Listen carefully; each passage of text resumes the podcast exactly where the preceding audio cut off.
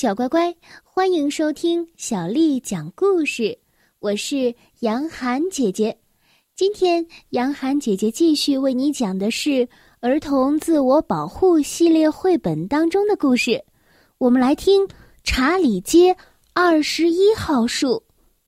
这个故事将要告诉我们的是：被孤立了怎么办？作者是雪梨，还有皮皮组，是由长江文艺出版社的叔叔阿姨为我们出版的《查理街二十一号树》。查理街是条小街，街边栽满了树。男孩查理一直住在这里，照管着街上的动植物。他给街上的树编了号：一号树、二号树、三号树，从东到西一共二十棵。这样，他就能够弄清楚树的前后顺序了。一天早上，当大家从睡梦中醒来的时候，他们发现。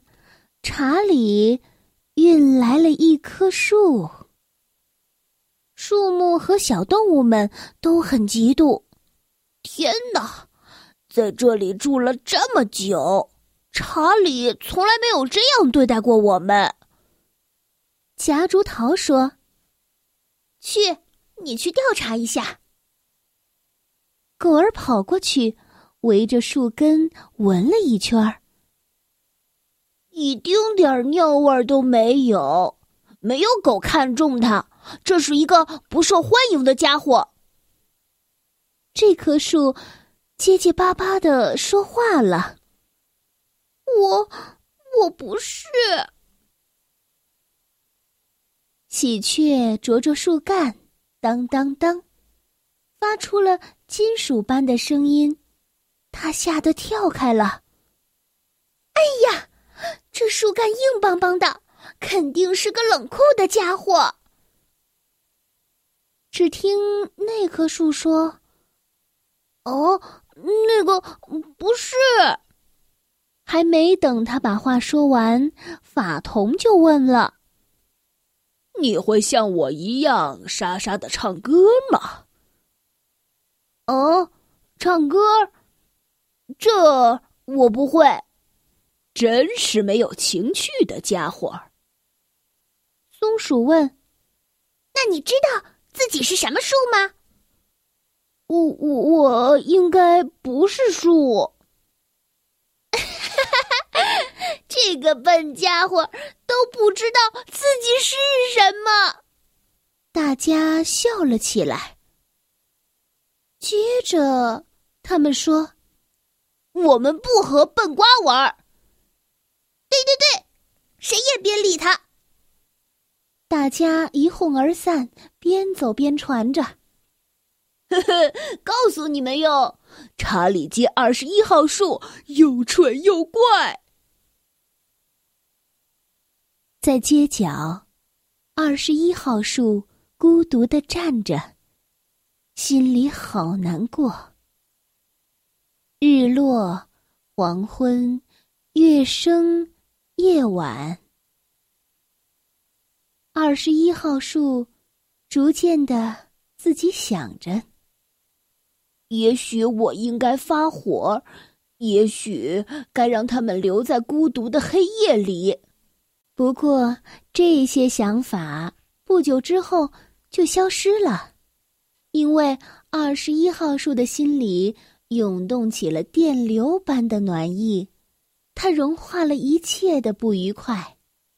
归巢的鸟儿们抱怨着：“嗨，这一整天都在给孩子们捉虫，自己到这会儿啊，还没吃上饭呢。”二十一号树听到了，对他们说：“哦，是吗？那么就让我为你准备晚餐吧。”“什么？你？”请等一下。二十一号树聚集起了身体里所有的力量，一使劲儿，啪，路灯亮了。原来二十一号树是一盏树形的路灯，灯光招来了许多的小飞虫，鸟儿们饱餐了一顿。嘟嘟嘟，一阵细碎的脚步由远而近，原来是狗儿出来找它的宝宝了。你别着急，我可以再亮一些。狗儿借着灯光，在草丛里找到了自己的孩子。入夜，风起来了，大树吹倒了夹竹桃。二十一号树说：“靠在我身上吧，我结实的很。”听到风声的查理赶紧出了门，扶起了夹竹桃，用木棍撑好了。天亮了，路灯灭了，查理街的伙伴们面带愧色。夹竹桃说：“其实，其实查理还是爱我们的。”大家也纷纷说。是的，我们不应该孤立二十一号树。对不起，我们不知道你是一盏路灯。是啊，是啊，真是抱歉呐。虽然知道了二十一号树是一盏路灯，但是大家仍旧把它当作是一棵真正的树，给了它树的最高荣誉。大家请查理在二十一号树下放了一把长椅，在长椅前设置了车站，车站的名字就叫查理街二十一号树。二十一号树成了查理街最热闹的地方。这就是查理街二十一号树的故事。小乖乖，今天的故事就为你讲到这儿了。如果你想听到更多的中文或者是英文的原版故事，欢迎添加小丽的微信公众号“爱读童书妈妈小丽”。下面的时间呢，我们来读今天的古诗词。今天我们要为你读的是唐朝诗人孟浩然写的。田家元日，田家元日，唐·孟浩然。昨夜斗回北，今朝岁起东。我年已强势，无路上忧农。桑野旧耕复。荷锄随牧童，田家占气候，共说此年丰。田家元日，唐·孟浩然。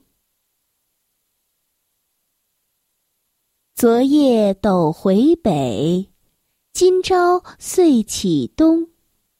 我年已强势。